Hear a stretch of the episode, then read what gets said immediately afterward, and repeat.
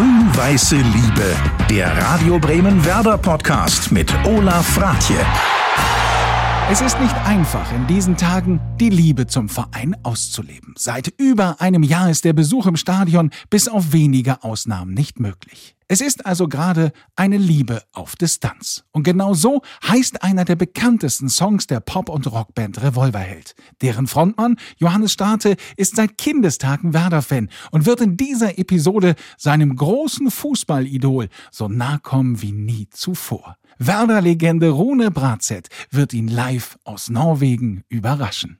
Ich bin da. hey, moin. Ich freue mich sehr. Ist mir eine Ehre. Hallo. Hallo Johannes. Hallo Rune. Tierisch. Das ist ja wirklich eine großartige Überraschung. Und warum Rune Bratzett für Johannes Strate und viele andere Bremer so ein besonderer Fußballer ist, das erfahren wir jetzt in dieser grün-weißen Liebesgeschichte. Hallo, ich bin Johannes Strate, gebürtig in Bremen aufgewachsen, in Worpswede bei Bremen und ich bin Werder-Fan seit 41 Jahren, denn äh, das war mein Geburtsdatum. Und ähm, Werder Bremen bedeutet mir wirklich viel, denn es ist eine der wenigen Konstanten neben meinen Eltern, die ich seit 41 Jahren habe. Und mein Platz im Stadion ist wirklich total variabel. Ich äh, habe wirklich schon äh, jede Tribüne gesehen und äh, bin da sehr flexibel, muss ich sagen. Moin Johannes. Moin. Normalerweise treffen wir uns in diesem Podcast ja zum Gespräch im Stadion. Du hast aber gerade ja. mit deiner Band Revolverheld eine neue Single draußen. Abreißen heißt die. Und streng genommen hast du deshalb auch jetzt gerade überhaupt keine Zeit. Aber für diesen Podcast und vor allem für Werder machst du eine Ausnahme, sodass wir jetzt über eine Leitung miteinander sprechen können. Aber wir merken allein schon, dass du dir diese Zeit jetzt nimmst. Werder ist schon ein sehr wichtiger Bestandteil in deinem Leben. Ja, absolut. Ich bin riesen Werder-Fan seit Geburt an. Mein Vater war schon Werder-Fan und so wird einem das in die Wiege gelegt. Und dann bleibt man natürlich auch dabei.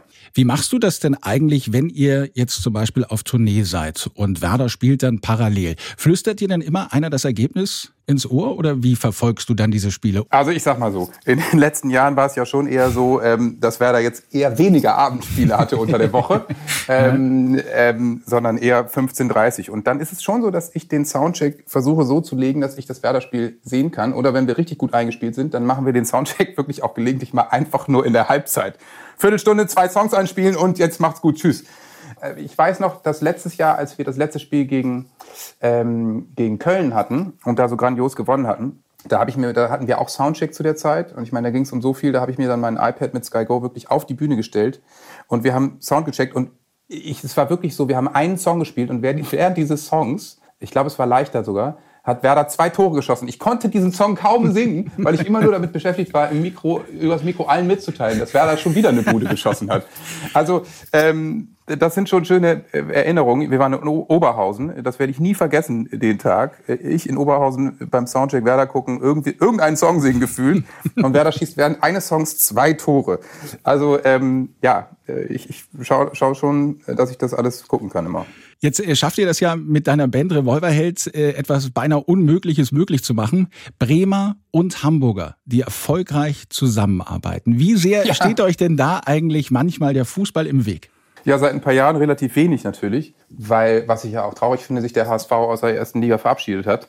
Nun hat man gedacht, irgendwie, ja, die Arroganz dieses Clubs und äh, das ist jetzt auch mal ganz gut und Neuanfang. Und ich hätte wirklich fest damit gerechnet, dass sie also nach einem, spätestens nach zwei Jahren zurückkommen. Aber die zweite Liga ist eben auch auf einem sehr hohen Niveau, merkt man. Und der HSV hat immer Mitte der Rückrunde äh, eine, schwere psychologische äh, Scharte, dass sie dann immer wieder einbrechen. Und das tut mir fast ein bisschen leid mittlerweile. Also ich kenne jetzt einige Werder-Fans, die echt Mitleid mit HSV-Fans haben, weil auch die können ja nichts für ihren Verein. Ähm, und äh, bin sogar ein bisschen befreundet mit dem Simon Terodde, muss ich äh, zugeben. Den kenne ich nämlich noch aus Bochumer Zeiten. Mm. Guter Junge, echt äh, anständiger Kerl, hat's Herz am rechten Fleck, obwohl er beim HSV spielt. und ähm, ja, also ich, ich, äh, die Konkurrenz ist gering. Ich würde mir wünschen, ähm, dass der HSV wieder aufsteigt, weil ich natürlich total Bock auf ein Nordderby habe. Und dann kriege ich mich auch gerne mit den Jungs in die Haare. Ja, und diese besondere Rivalität zwischen diesen beiden Clubs, also zwischen Werder und dem HSV, die wurde ja im äh, Frühjahr 2009 auf die äh, Spitze getrieben. Da sind ja die beiden Clubs innerhalb von 19 Tagen gleich viermal ja. aufeinander getroffen. In der Meisterschaft, im UEFA Cup und im DFB-Pokal Halbfinale. Wie hast du denn diese Spiele damals erlebt? Ja, absurd. Aber natürlich muss man auch damals sagen, beide Clubs waren damals noch auf einem komplett anderen Niveau. Also dass beide im DFB-Pokal-Halbfinale sind, in, im UEFA-Cup spielen und in der Meisterschaft waren ja auch beide Clubs noch weiter oben. Also war natürlich super, weil es total spannend war und überhaupt die Clubs in den verschiedensten Wettbewerben gespielt haben. Also ich könnte mich gerne darauf einigen, dass wenn wir, wenn wir uns nochmal auf dem Level treffen, dann können wir auch meinetwegen drei von vier Spielen gegen den HSV verlieren. Aber äh, wir sind dann in diesen Wettbewerben äh, relevant. Was ist denn das Erste, woran du bei diesen Spielen denkst? Ist es dann diese ominöse Papierkugel oder woran denkst du? Ich glaube schon. Ja? Ja. Es ist wahrscheinlich die Papierkugel, wobei man dazu ja nochmal sagen muss, die kam aus dem HSV-Block. Ne? Niemand, niemand von Bremen kann was dafür wenn die da was auf den Rasen werfen. Aber ähm, ja, es war ja nicht nur das. Also Werder hat da schon sehr überzeugend gespielt und dann einfach auch verdient gewonnen. Ne? Und vor allem in Erinnerung, neben der Papierkugel bleibt natürlich ein Spieler bei diesen Aufeinandertreffen. Das war Tim Wiese, vor allem im DFB-Pokal-Halbfinale. Auch der Kollege Heiko Neugebauer aus der Radio Bremen Sportredaktion konnte kaum fassen, was er damals erlebte. Lass hören. Marcel Jansen mit dem langärmeligen Trikot, mit links, drei, vier Schritte Anlauf. Wiese springt da auf der Linie herum wie ein Verrückter und hält nochmal und hält nochmal. Tim Wiese hält drei Elfmeter von vieren und jetzt läuft er wie von der Tarantel gestochen auf die Bremer Fans zu da drüben. Und was ist das für ein Tollhaus und was ist das für ein Torwart? Und die Freude kennt keine ja, ja. Grenzen. Was hat das mit euch als Band damals gemacht, die aus Bremern und Hamburgern besteht? Ja, das war schon dramatisch. Also erstmal muss man natürlich sagen, Tim Wiese, was für ein Typ. Ne? Also das waren die Spiele, die hat der einfach geliebt. Wenn äh, die Hälfte des Stadions hat ihn geliebt und die andere Hälfte hat ihn abgrundtief gehasst und damit konnte der einfach total gut. Also der hat, ist wirklich ein Leistungstyp, der unter Druck einfach äh, Leistung bringen konnte. Und ja, für uns war das natürlich ein bisschen schwierig. Ähm, wir haben die Spiele auch nicht zusammengeguckt, weil man sich natürlich auch nicht ständig in die Haare kriegen will über irgendwelche Entscheidung, ja, das war doch ein Foul, das war doch niemals ein Foul und so. ähm, aber ich war danach eigentlich immer so, dass der andere zerknirscht dann gesagt hat, ja, ja, also herzlichen Glückwunsch, war schon verdient. So. Wie ist es denn eigentlich bei dir, wenn, wenn Werder jetzt verliert? Äh, beeinflusst dich das dann auch, auch vielleicht sogar in der Musik? Also klingt Revolverheld im Doublejahr anders als vielleicht im letzten Jahr in der Relegation? Also macht das was mit dir, wenn Werder verliert? Das macht natürlich was mit mir, wenn Werder verliert. Und ich habe mich letztes Jahr auch wirklich lange damit auseinandergesetzt, dass es nun jetzt eben mal in die zweite Liga geht. Und irgendwann bin ich auch zu dem Punkt gekommen, dass ich gesagt habe, okay, dann ist das eben so. Äh, das haben schon andere überstanden und dann müssen wir eben auch da einen Neuanfang wagen und mal gucken, wie das ist. Äh, ich kenne das Gefühl ja gar nicht, aber auch das kriegt man wahrscheinlich hin. Aber mit dem Bandsound macht das natürlich nichts. Jetzt fanden diese Spiele gegen den HSV, die wir gerade gehört haben, 2009 statt. Da warst du 29 Jahre alt. Streng genommen ja bestes Fußballeralter.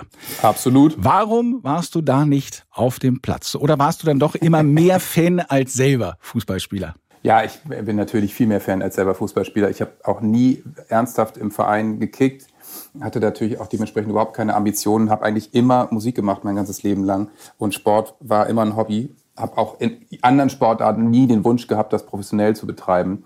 Ich bin ein klassischer Fan, der keine Ahnung vom Kicken hat, wenn's, wenn er es selber machen soll. Ich kann Freistoß schießen, aber ich kann nicht in der Ball herrennen. Na, immerhin. Wenn ja. wir jetzt in der Zeit noch etwas weiter zurückreisen, und zwar ins Jahr 2003 beziehungsweise 2004. Da ging es bei euch als Band gerade los und bei Werner ja. ging es gerade richtig ab. Das Doublejahr mit dem Gewinn der Meisterschaft und des DFB-Pokals.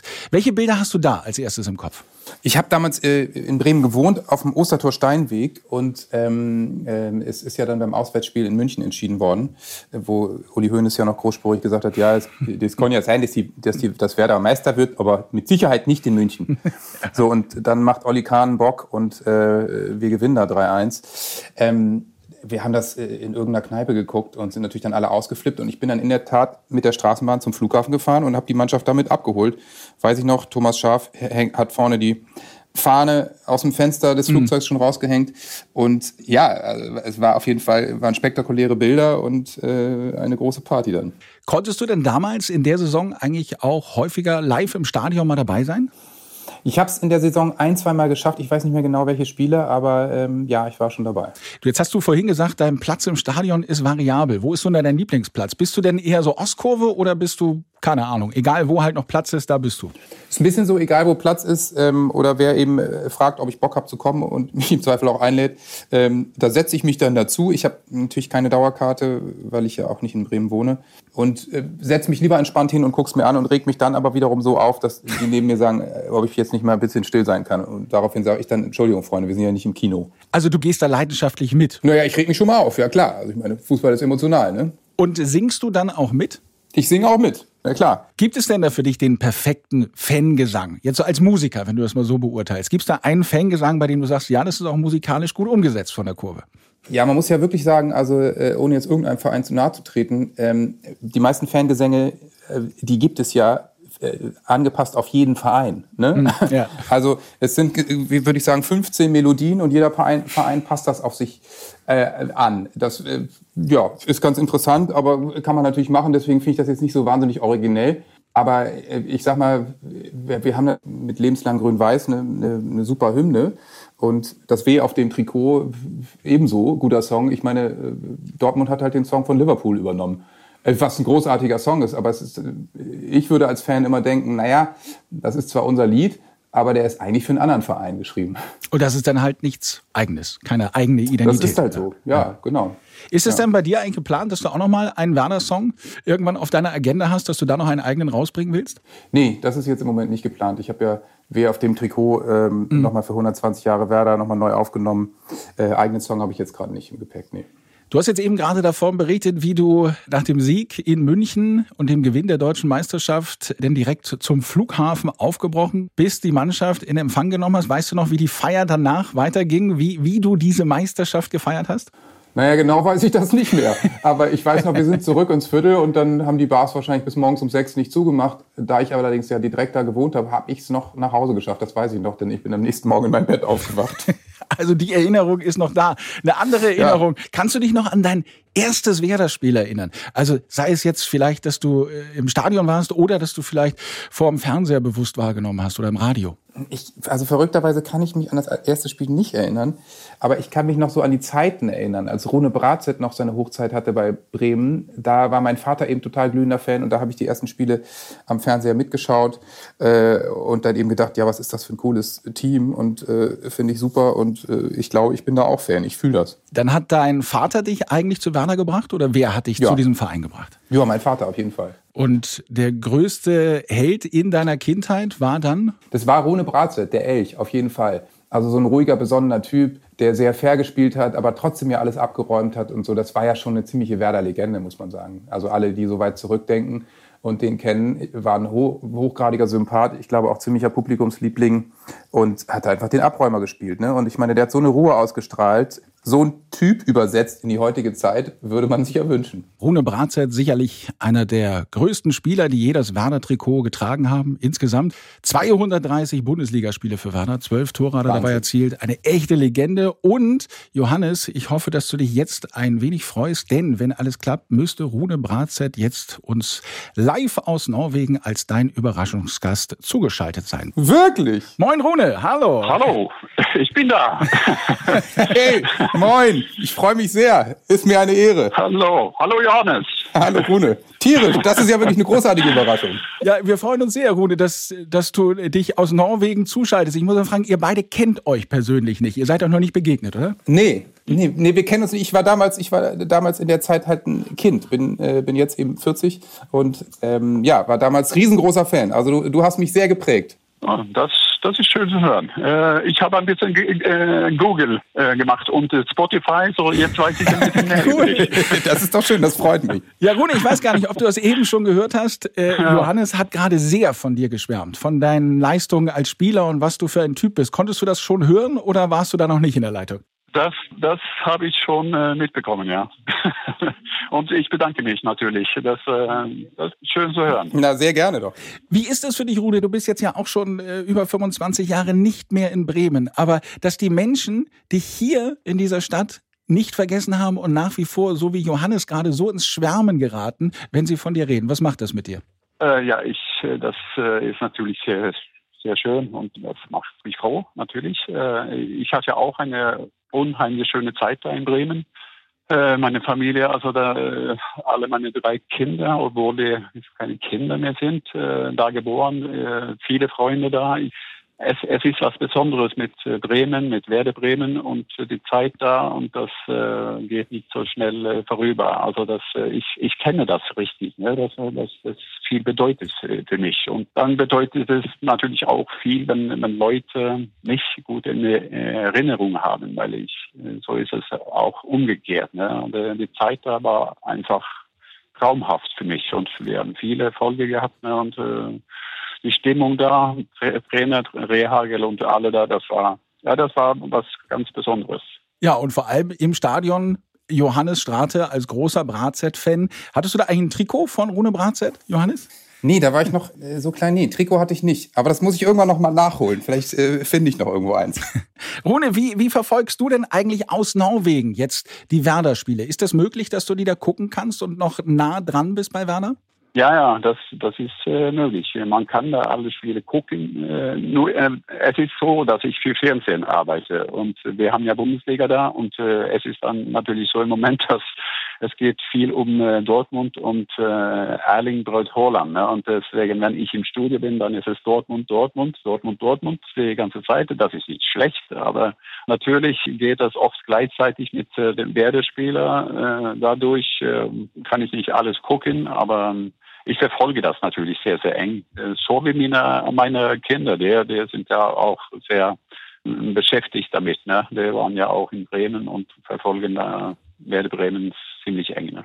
Eines der absoluten Highlights in deiner Zeit, Rune, war sicherlich 1992 der Gewinn des Europacups, der Pokalsieger gegen den AS Monaco. Johannes, du hast es eben schon gesagt, du warst natürlich zu der Zeit ein Kind. Du warst, glaube ich, damals zwölf Jahre alt. Ja. Durftest du da eigentlich ähm, länger wach bleiben und das Spiel Ja, gucken? na klar. Also das, das äh, habe ich natürlich gesehen, natürlich. Also ich meine, da hat, glaube ich, im, im Bremer Umland mit einem Radius von 200 Kilometern sind da alle lange aufgeblieben.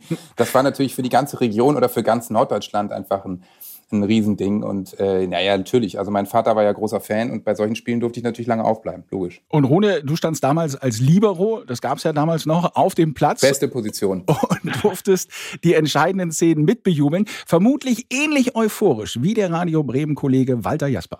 Verlängerung, Möglichkeit für die Bremer und Tor! Tor für den SV Werder Bremen! Und der Torschütze ist Klaus Allers.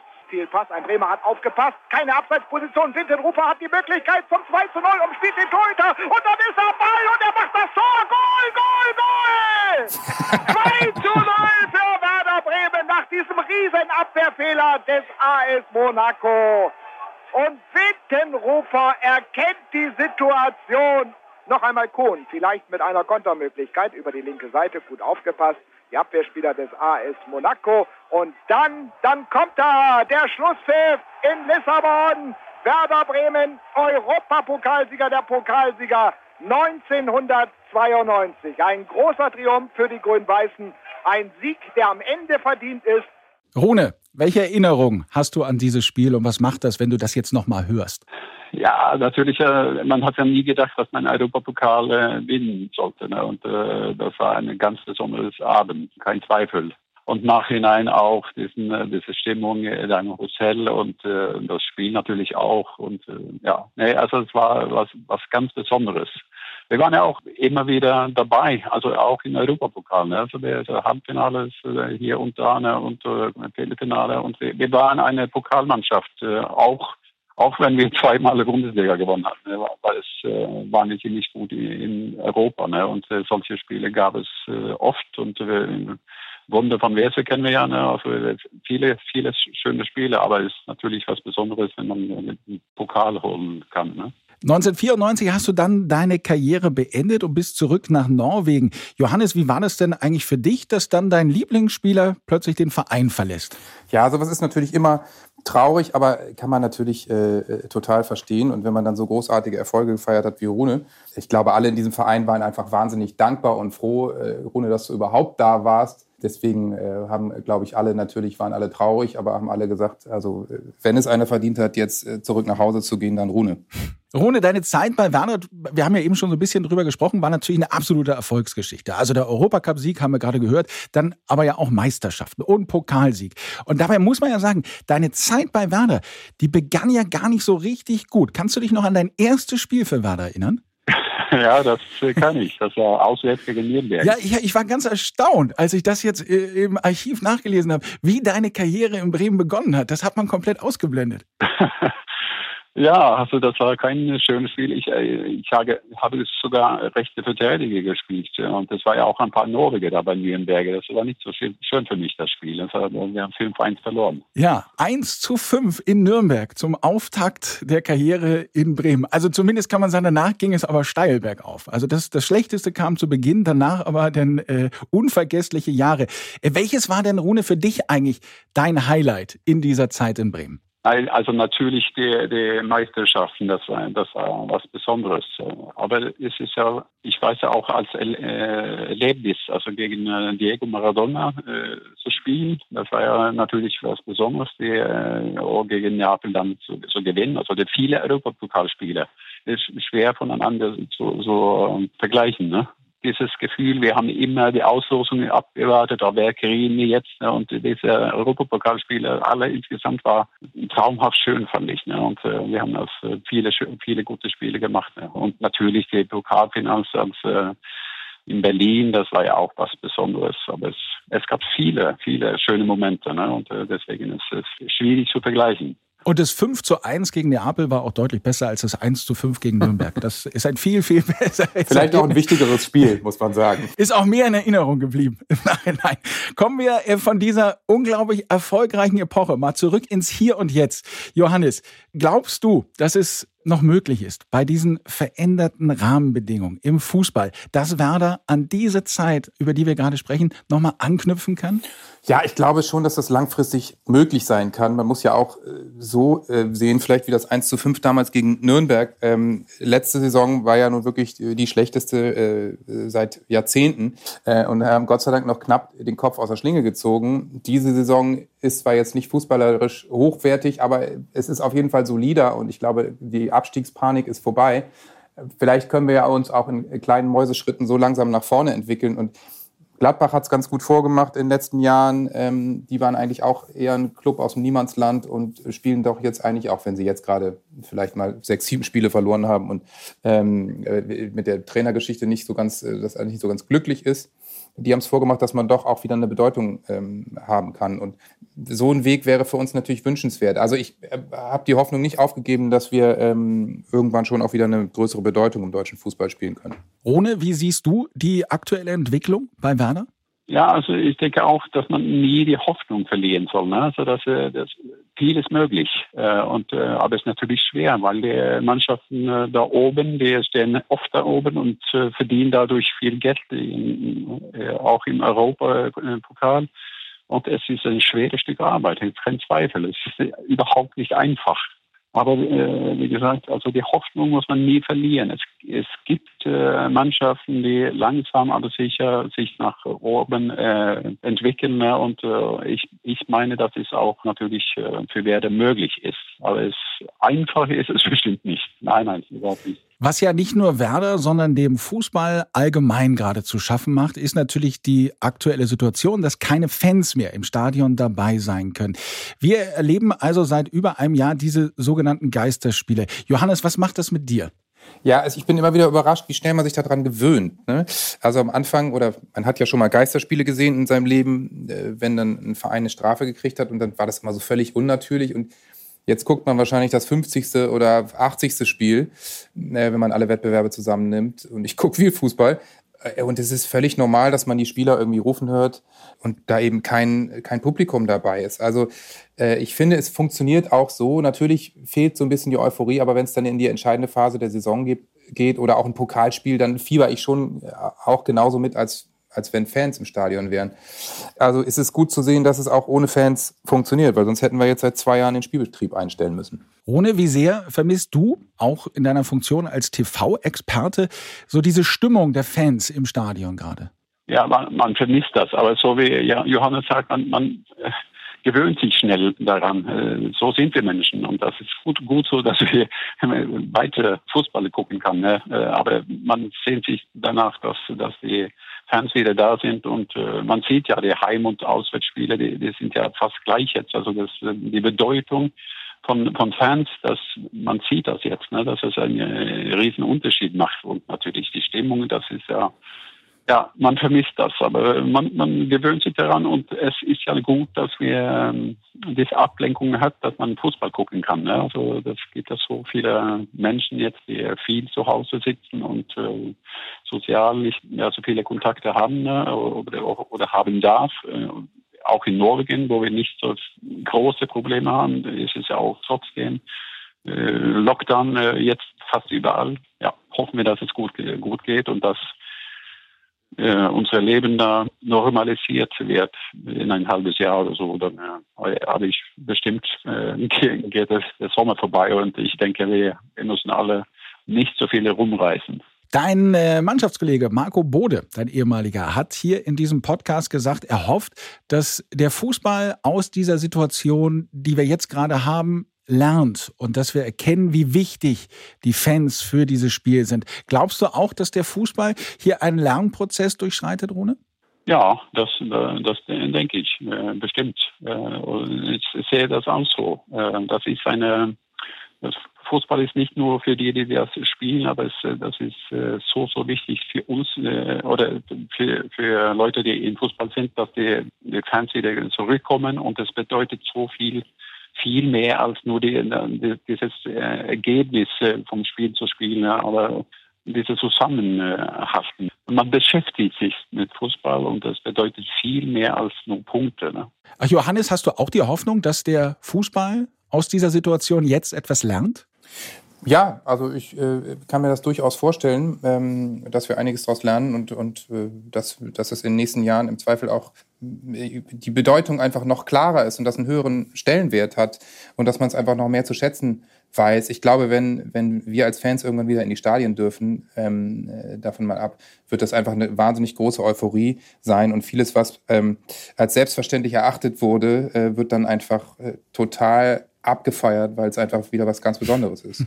Wenn wir über die Entwicklung gerade im Fußball reden, dann gibt es ja auch Fans, die sich mehr und mehr abwenden, weil sie diese Kommerzialisierung ablehnen. Und als Beispiel für eine Fehlentwicklung wird da häufig auch die Fußball-WM in Katar angeführt. Rune, bei dir in Norwegen gibt es da ja sogar ganz konkrete Boykottaufrufe. Wie, wie stehst du dazu? Ja, wir haben ja jetzt gesehen, äh, Nationalmannschaft, die norwegische erst und auch die mhm. deutsche, haben sich äh, geäußert, so auf den Trikots, äh, Human Rights äh, darauf geschrieben und das ist natürlich äh, wichtig und ich denke Boykott, äh, ich, ich bin nicht sicher, ob das das Richtige ist. Man muss erst versuchen, Dialog zu suchen und äh, vielleicht, äh, was wir jetzt machen, nicht boykotten, sondern äh, ständig, dass mehrere Mannschaften, mehrere Länder sich zusammentun, um äh, ein bisschen Druck zu machen. Ne? Das, das große Fehler ist ja, dass man äh, diese WM erst äh, Katar gegeben haben. Also das, ohne, dass man äh, richtig